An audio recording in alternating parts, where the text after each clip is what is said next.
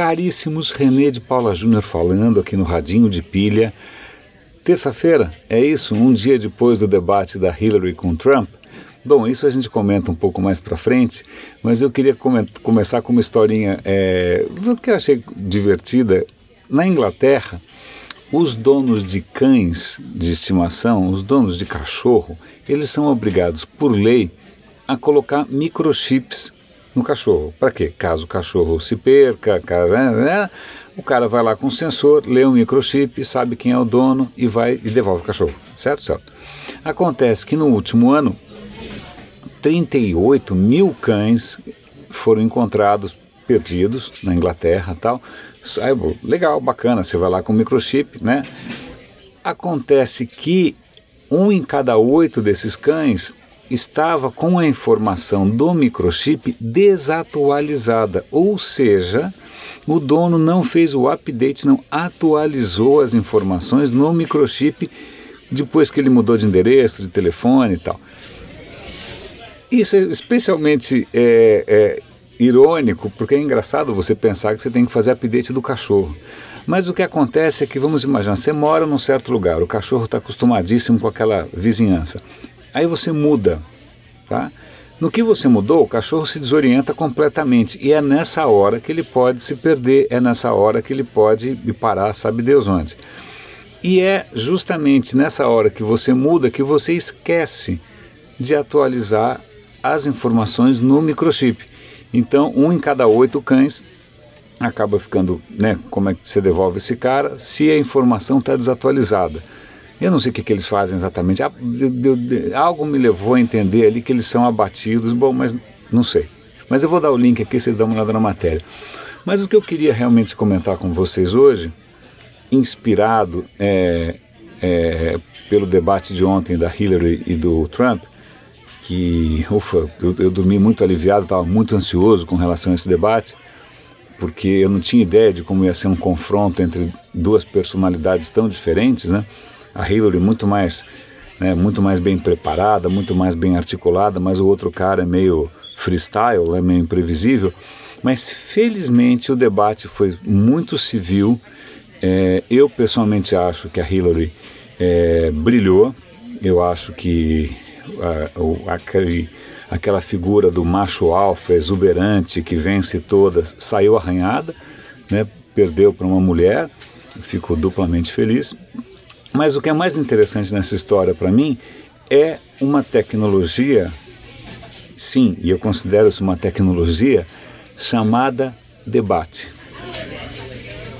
Debate é, não deixa de ser uma tecnologia. Quando você acompanha um debate, por exemplo, na TV brasileira, tem regras, tempo, réplica, tréplica, né? Quem participa, quem não participa, tal. São regras.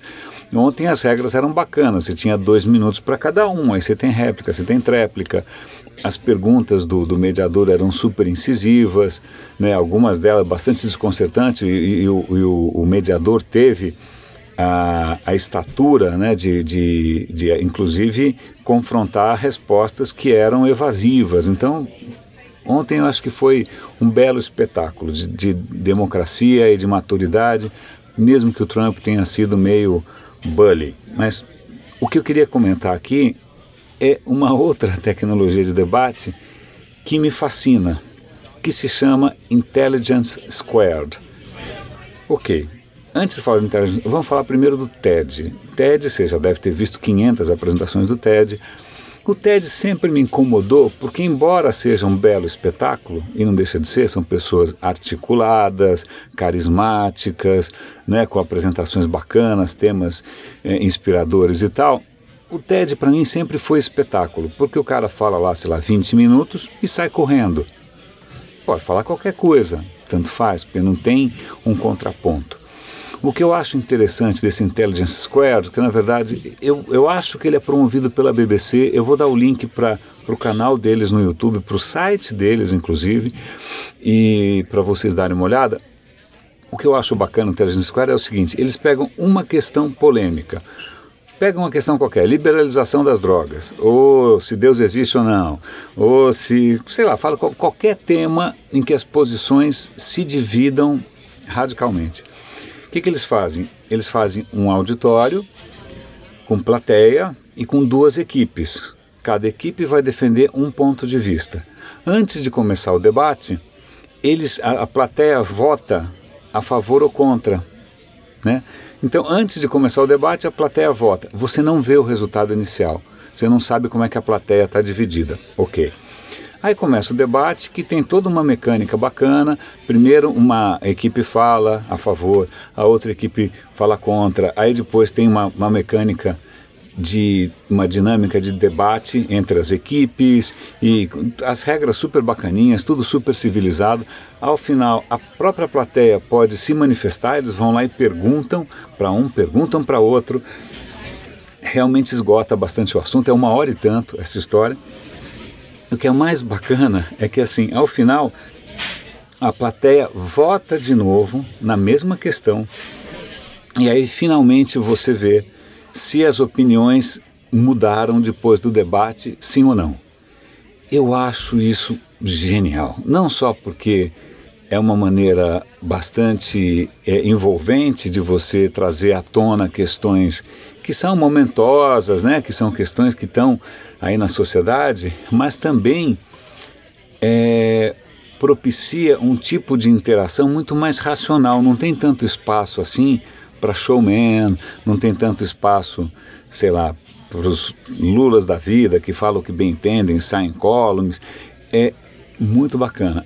É, eu lembrei desse Intelligence Square porque, e aí vem mais uma notícia interessante, eu vou dar o link aqui. Saiu ontem no Estadão que muitas escolas em São Paulo estão começando a promover para os seus alunos eventos tipo TED, em que os alunos têm que palestrar. Super bacaninha, a garotada novinha com aqueles foninhos de Madonna, aí o cara tem que escolher um tema bacana, aí você vê o testemunho das crianças. Eu vou dar o link aqui para a reportagem no Estadão, é, é, é realmente bonito. E você vê a garotada se envolvendo com questões sociais ou ambientais importantes e, puxa, isso transforma uma vida. Né? De repente, o garoto ali que na, na, na, na infância se interessa por um, ou se envolve com um tema qualquer, pô, isso vai mudar a vida dele para sempre. Né? E pode começar uma carreira ali.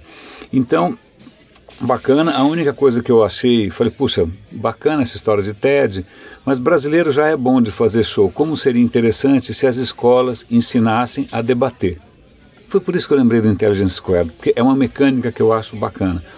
Para encerrar, tem um podcast que eu acompanho, que eu admiro, que eu inclusive patrocino, que é o Radio Lab. E eles fizeram uma, um episódio há um tempo atrás, extremamente interessante, apaixonante, inclusive, recomendo que vocês ouçam sobre uma coisa que eu desconhecia nos Estados Unidos, que é praticamente um esporte nacional. Não, não é futebol americano, não é. Não, não, é outro tipo de esporte, que é o debate. Eles têm competições de debates. As competições são dentro da escola, depois entre escolas, depois entre cidades, estaduais. Essa coisa vai até um nível nacional.